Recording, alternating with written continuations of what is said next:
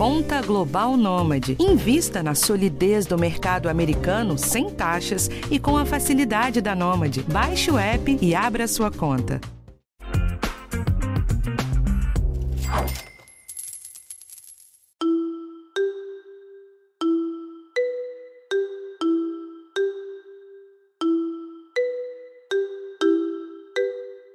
Para quem acompanha notícias de economia ou do mercado financeiro, talvez não seja novidade que uma parte dos analistas e investidores acredita que o mundo está perto de passar por uma recessão. Mas, para quem não é familiarizado com o assunto, também não é difícil de perceber alguns sinais. O comércio deu uma boa desacelerada, assim como o setor de serviços, e tem também uma parcela significativa da população com dívidas. Essas características, muito presentes no Brasil, mas que também estão dando as caras em outros grandes países, como os Estados Unidos, mostram que a população não está consumindo tanto. E a principal consequência disso é uma menor demanda em toda a cadeia produtiva, que pode chegar a uma desaceleração da economia ou até a uma recessão. Neste episódio, eu vou falar sobre o que é de fato uma recessão econômica, quais os impactos disso, se há chances de acontecer e, claro, trazer dicas de como você pode se proteger do ponto de vista das finanças. Eu sou a Bruna Miato e esse é o podcast de educação financeira do G1. Quem conversa comigo hoje é a Ariane Benedito, que é economista e especialista em mercados de capitais. Ari, quando falamos sobre momentos de crise econômica, tem uma grande confusão de palavras, né? Tem gente que chama de recessão e tem quem fale de depressão econômica. O que esses termos significam na prática? Então, vamos entender primeiro o que significa recessão, né? Porque tem uma diferença, economicamente falando, de forma técnica, o que é uma recessão e o que é uma depressão.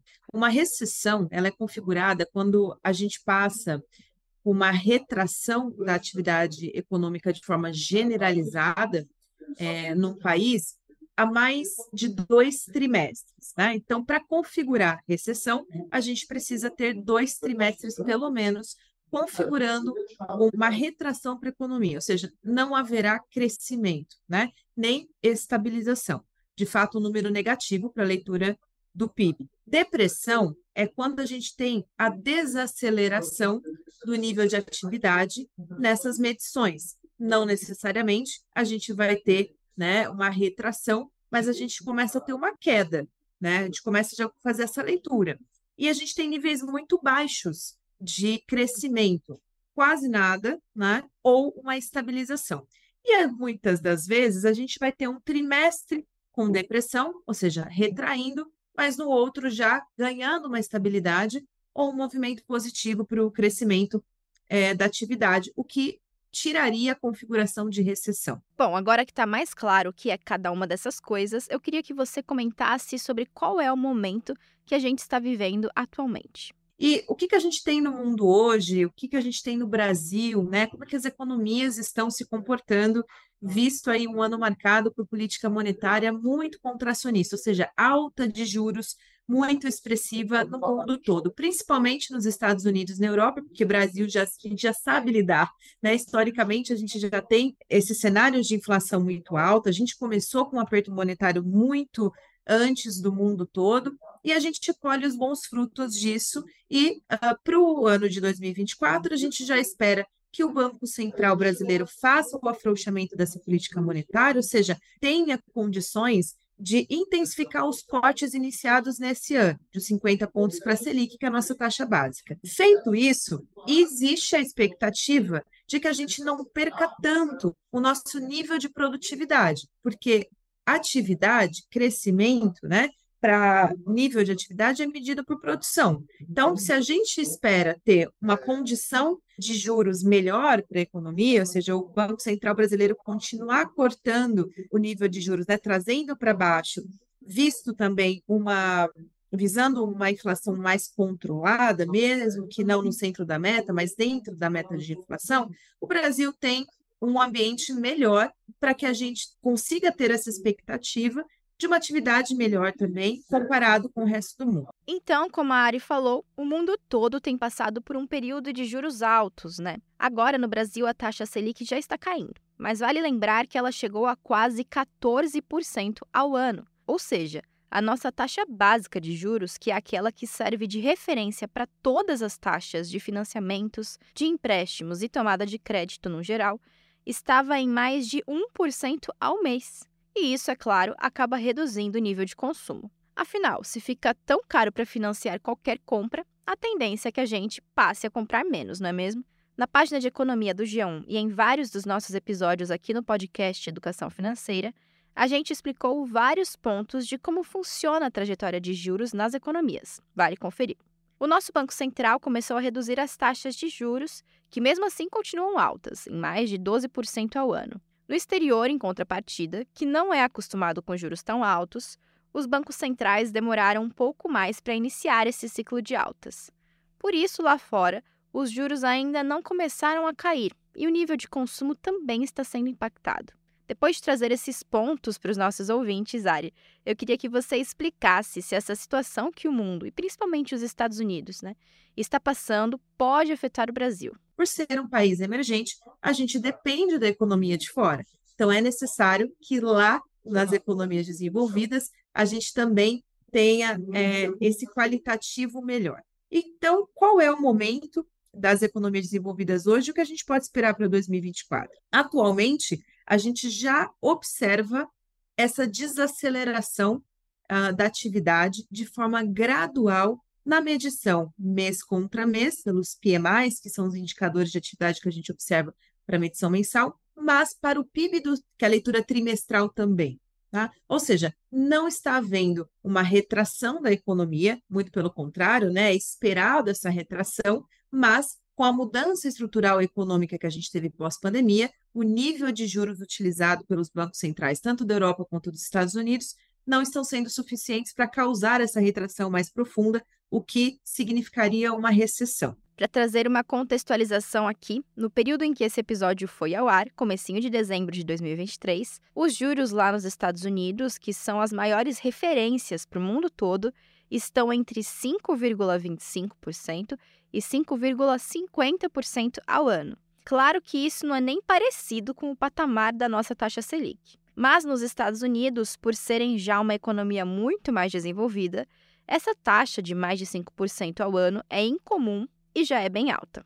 As autoridades do Fed, que é o banco central de lá, já começaram a indicar que eles devem segurar um pouco as taxas e, por enquanto, novos aumentos nos juros não são esperados. Essa pausa no ciclo de altas nos juros significa que o Banco Central dos Estados Unidos já conseguiu tomar as rédeas da inflação e da economia, Ari? Por que, que os bancos centrais optaram por isso? Para poder entender o que vai acontecer uma vez que já a taxa de juros utilizada no passado, e, e essa que nós estamos vendo, ao nível de atividade não responde mais a, a, ao que eles esperam, para não correr o risco de uma desaceleração tão forte, é melhor parar os aumentos agora, entender o caminho que a inflação vai fazer e, se necessário, retoma de novo os aumentos.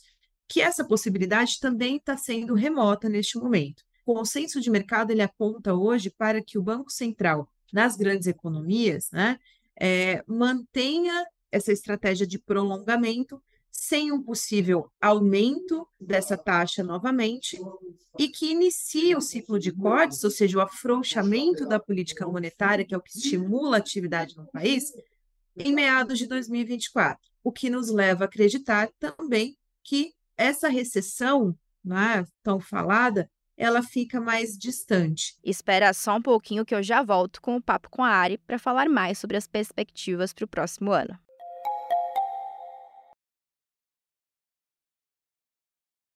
Ari, você estava falando que os bancos centrais dos Estados Unidos e outros países desenvolvidos estão brecando as altas nos juros para ver como a economia se comporta, né? O que isso quer dizer? Leva um tempo para que os juros mais altos sejam sentidos dentro da economia real de um país, no dia a dia da população? Tem uma literatura dentro uh, das ciências econômicas que ela traz, né, escola clássica que traz que existem três tipos de defasagem econômica, que é a defasagem de reconhecimento, o tempo que o Banco Central ele demora para reconhecer que a gente tem um problema de inflação, a gente tem um problema de desaceleração ou aceleração do nível de atividade.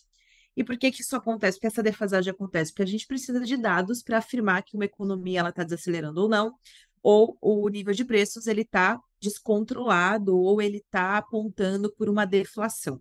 A gente precisa de dados, a gente precisa que a economia real ela aconteça, né, ela reaja para que a gente então faça o reconhecimento de que momento estamos passando por ela.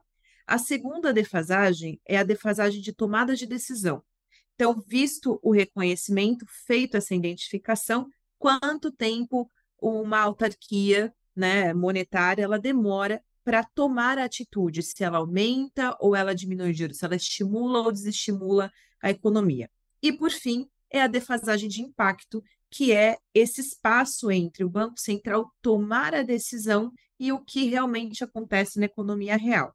E aí depende do período e da leitura de cenário desse momento. A gente tem defasagens diversas que cada técnico ali observa e considera para um conjunto de dados e desenhar a conjuntura. Então, vai de 6 a 9 a 12 meses, depende, né? Atualmente, o Banco Central Brasileiro está trabalhando com uma defasagem de 9 a 12 meses. Então, toda a tomada de decisão feita agora não é visando nem o fechamento de 23, nem o finzinho do fechamento de 24, mas já pensando lá na frente, né? 25, 26, exatamente por essa defasagem é, expressiva de alguns meses que a gente tem. Beleza, você falou sobre essa defasagem de tempo entre uma tomada de decisão pelo Banco Central e os efeitos disso na economia real. Mas eu quero entender um outro ponto também. Pensando naquilo que você disse sobre o Brasil ser dependente da economia lá de fora para crescer, existe alguma defasagem entre uma decisão que é tomada lá nos Estados Unidos e outros países para os efeitos sentidos no Brasil? Quais são esses impactos? Isso acontece, como você bem falou e contou bem na sua própria pergunta, quanto tempo demora de passar, que acontece no cenário externo para o Brasil, que por ser um país emergente é muito dependente do que é feito de tomada de decisão lá, diversas políticas, não só política monetária, mas também o que a economia real desses países estão, uh, está acontecendo nesse momento, que está acontecendo lá, né? A primeira, o primeiro impacto é o impacto na moeda. Né? Então, se, os, uh, se é identificado que há uma desaceleração, o dólar vem a cair, né? Uh, ou se é na Europa, o dólar tende a se apreciar frente às moedas fortes, e isso repassa aqui para a gente. Nós temos commodities muito dependentes de moeda, né? Da precificação dessa moeda. Então, é essa precificação na moeda de apreciação ou depreciação do real frente ao dólar que contamina a nossa cadeia econômica, principalmente na base, na inflação ao produtor, e que repassa de forma é, de preços aqui para dentro. Né? Depois disso, a gente tem a questão do fluxo, quanto a leitura de lá é, do que está acontecendo na economia real, de uma desaceleração, aceleração, é, gera de aversão a risco no mercado e tira de fluxo da gente, né? Traz o fluxo ou tira o fluxo daqui. Também já é o segundo. Quando eu falo de fluxo, eu estou falando de valores monetários, seja ele no investimento produtivo ou no investimento especulativo, né, que é bolsas versus investimento real no país. Essas formas de investimento que a Ari comentou funcionam com uma lógica parecida, mas são diferentes, olha só. Primeiro vamos pensar no investimento em produção. O Brasil é bastante dependente da demanda externa para produzir, somos um grande exportador. Então, se por acaso existe uma perspectiva de que os grandes países vão passar por uma desaceleração ou até uma recessão, o que faz a população consumir sempre menos, a tendência é que a demanda pelos produtos brasileiros caia muito, gerando uma baixa nos investimentos feitos no setor produtivo. Pensando nesse mesmo cenário, mas olhando agora para o mercado financeiro, se os investidores estão com medo do futuro e achando que pode haver uma crise, eles procuram os ativos que são considerados mais seguros, como o dólar, e tiram dinheiro do Brasil. Por fim, Ari, para além dos investimentos, tem também a questão das parcerias comerciais, né? Uma crise que possa atingir grandes economias como Estados Unidos, Europa e China também tem impactos comerciais sobre o Brasil? E, por fim, é a questão da parceria comercial. Você citou a China, né? Então, se acontece uma desaceleração da economia da China, isso é muito preocupante, porque a gente exporta muito para lá, a gente começa a ter uma expectativa mais negativa para a balança comercial do Brasil.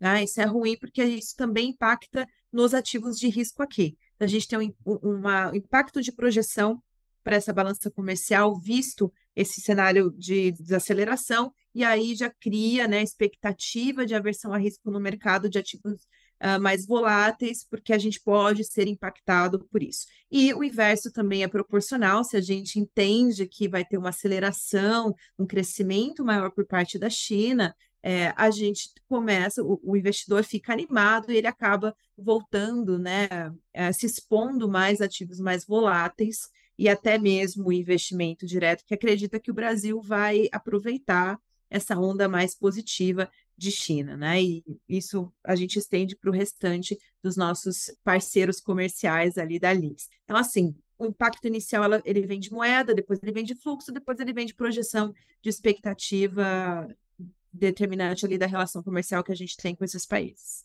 Ari, a gente abordou aqui os impactos na economia como um todo, certo? Agora, quais são os impactos que uma recessão poderia trazer para a vida real da população?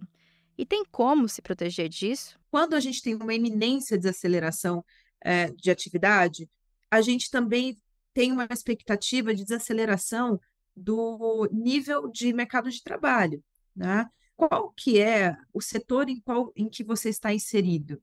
Né? Você trabalha, a sua mão de obra ela está ligada a que setor? Esse setor é mesmo com a desaceleração geral, né, o número geral, dentro desse número está lá o seu setor. O seu setor está desacelerando, você está correndo o risco de perder o seu posto de trabalho?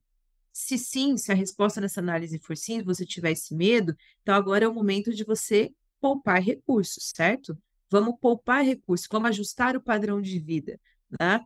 Uh, o cafezinho não precisa ser cortado ou ele não precisa ser cortado para sempre né? Mas é, é, é que a, a, gente precisa ter um pouquinho mais de controle nos gastos adicionais, a gente precisa revisitar né, a planilhinha, o caderninho lá do nosso custo de vida, né? Será que para o ano que vem, para quem eu pago o aluguel, tem intenção de aumentar esse aluguel?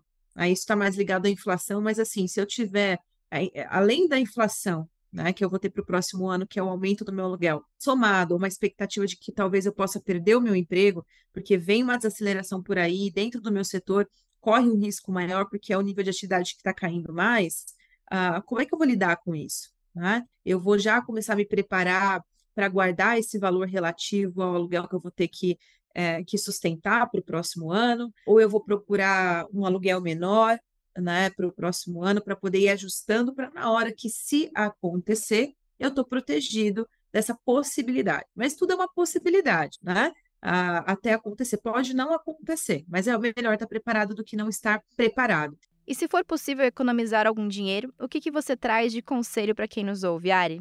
E se eu decidir, se eu optar por poupar valor, se eu posso, a minha realidade permite que eu poupe valores para me proteger dessas possibilidades de perder o meu posto de trabalho, uh, de ser impactado pela cesta geral de preços, né, a inflação, uh, o meu financiamento piorar, talvez o Banco Central não faça uh, os cortes que, que foram é, propostos advindo de uma mudança na conjuntura, e eu decido poupar valor. O que, que eu devo fazer? Você deve procurar, obviamente, ativos com menor risco, né? Não vai querer surfar o rally da bolsa, né? Não vai querer colocar ativos voláteis.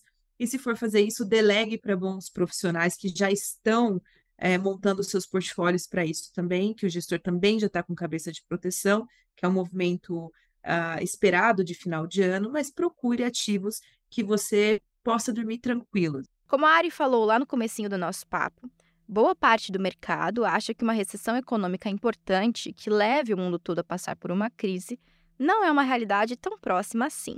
Mas, como a economia é feita de ciclos e riscos sempre existem, é bom ficar de olho no que acontece e, dentro das suas possibilidades, aplicar as boas práticas da educação e da organização financeira, para estar o mais precavido possível no momento de qualquer adversidade. Bom, gente, esse foi o episódio de hoje e na semana que vem tem um tema diferente aqui para você. O podcast de educação financeira está disponível no G1, no Globoplay ou na sua plataforma de áudio preferida. Não deixe de seguir o podcast no Spotify, na Amazon ou de assinar no Apple Podcasts. Você também pode se inscrever no Google Podcasts, no Castbox ou favoritar na Deezer. Assim você recebe uma notificação sempre que um novo episódio estiver disponível. E não deixe de avaliar o podcast na sua plataforma preferida isso ajuda esse conteúdo a chegar para mais gente. Eu sou a Bruna Miato, assino o roteiro e produção desse episódio, e a edição é da Ellen Menezes. Um abraço e até a próxima!